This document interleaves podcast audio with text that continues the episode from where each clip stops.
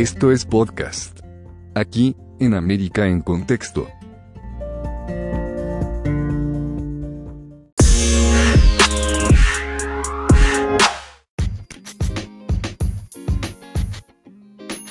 Analizamos América, te lo llevamos a ti.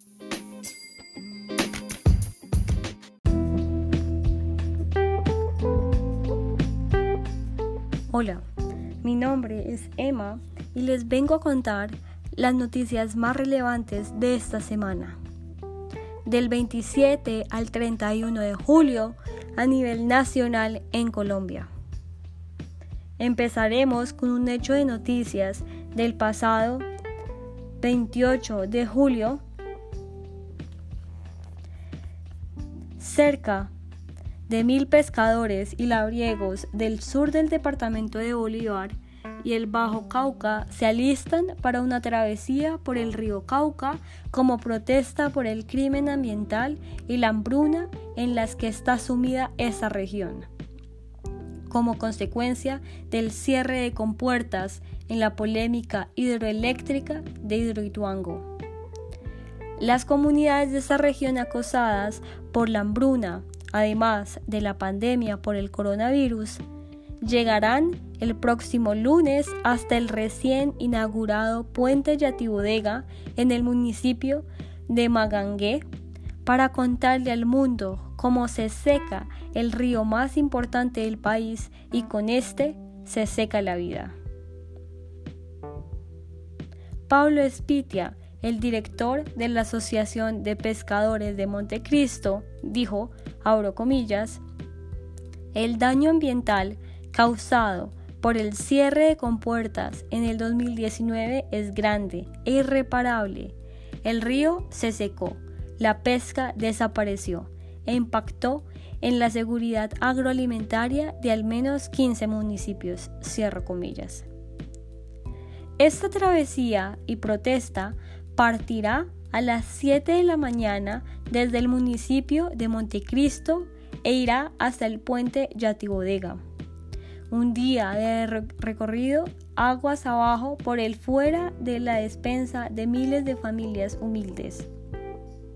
Esta travesía recibe el nombre de peregrinación de la Hermandad Riana, es decir, la unión de las agremiaciones pesqueras y campesinas ubicadas a la orilla del río Cauca.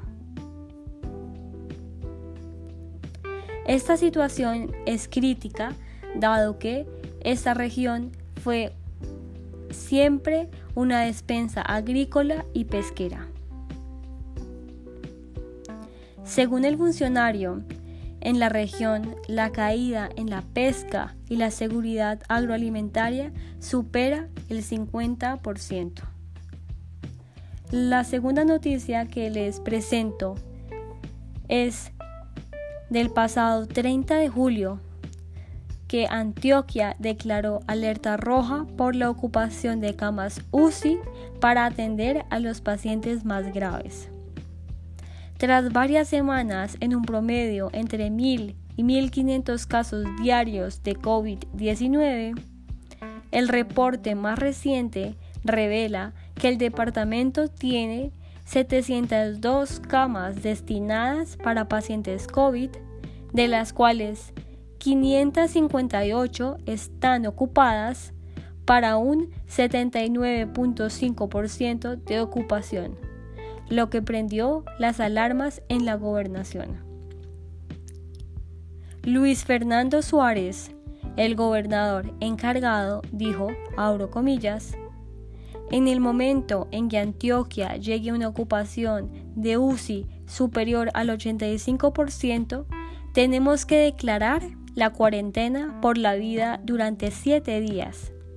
Asimismo, agregó que ahora el trabajo estará orientado a fortalecer las capacidades de los prestadores de salud.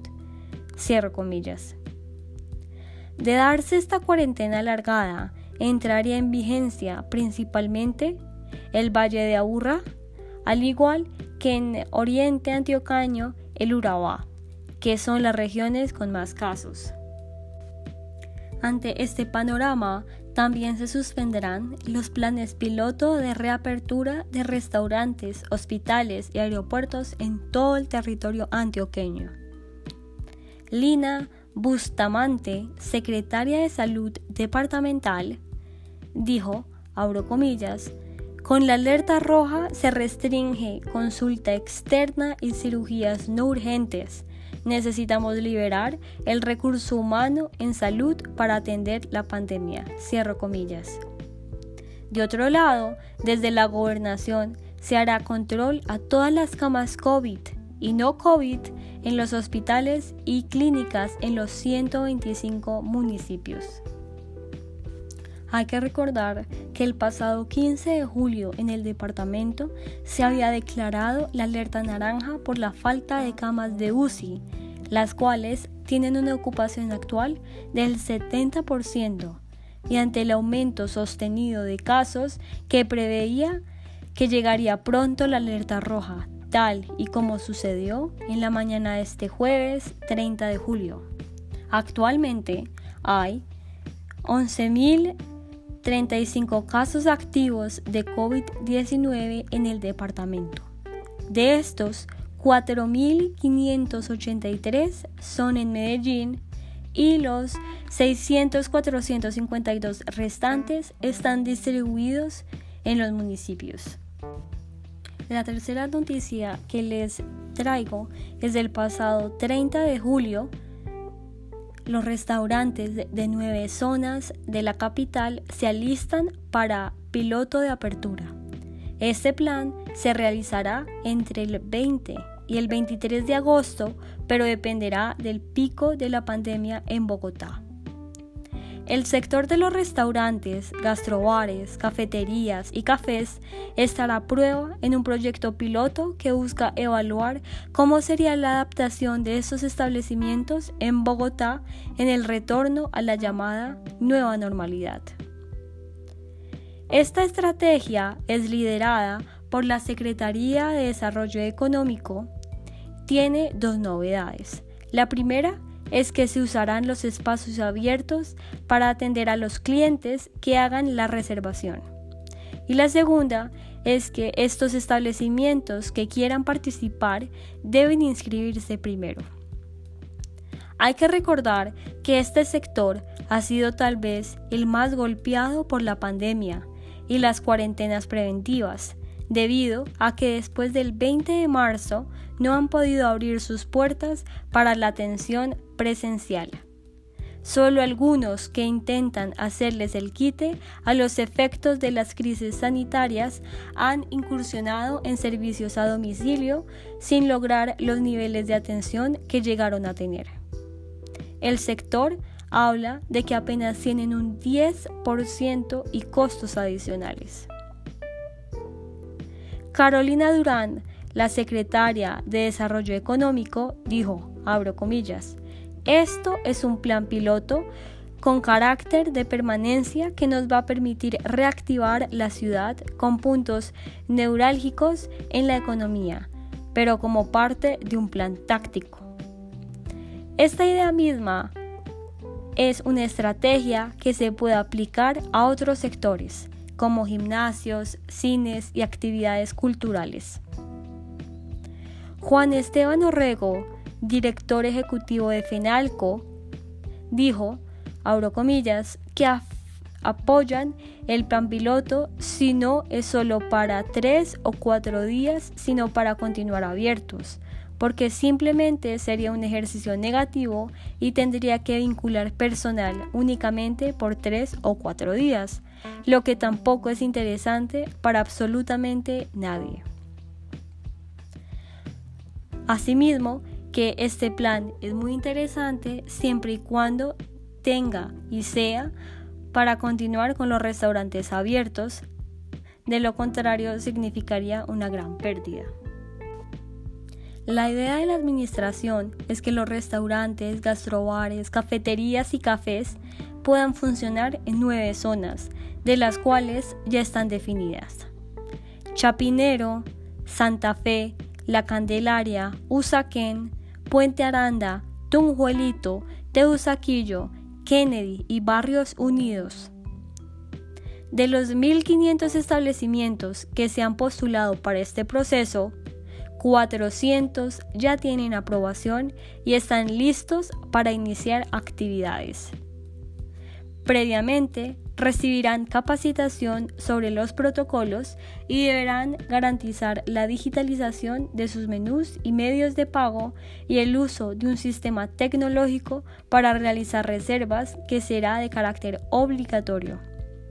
También deberán contar con una señalización que garantice el distanciamiento físico de 2 metros entre personas y mesas. El tiempo de estadía para los comensales será de máximo dos horas. También deben instalar dispensadores automáticos de elementos de aseo, jabón y gel antibacterial, además de barreras protectoras para realizar los pagos. Para concluir, quisiera cerrar con los casos confirmados en Colombia que son alrededor de 286 mil, en donde 1.400 ya están recuperadas y hay un total de 9.810 muertes. Esto fue Colombia en contexto, en donde el propósito es informar acerca de las noticias y hechos más relevantes, en informar sobre temas de seguridad, salud y economía. Les quiero invitar a que nos sigan en nuestras redes sociales, en Twitter, Instagram, en América en Contexto. Asimismo, aquí en Spotify y en Apple Podcast. Los espero en una próxima emisión, en donde analizo a Colombia y te la llevo a ti.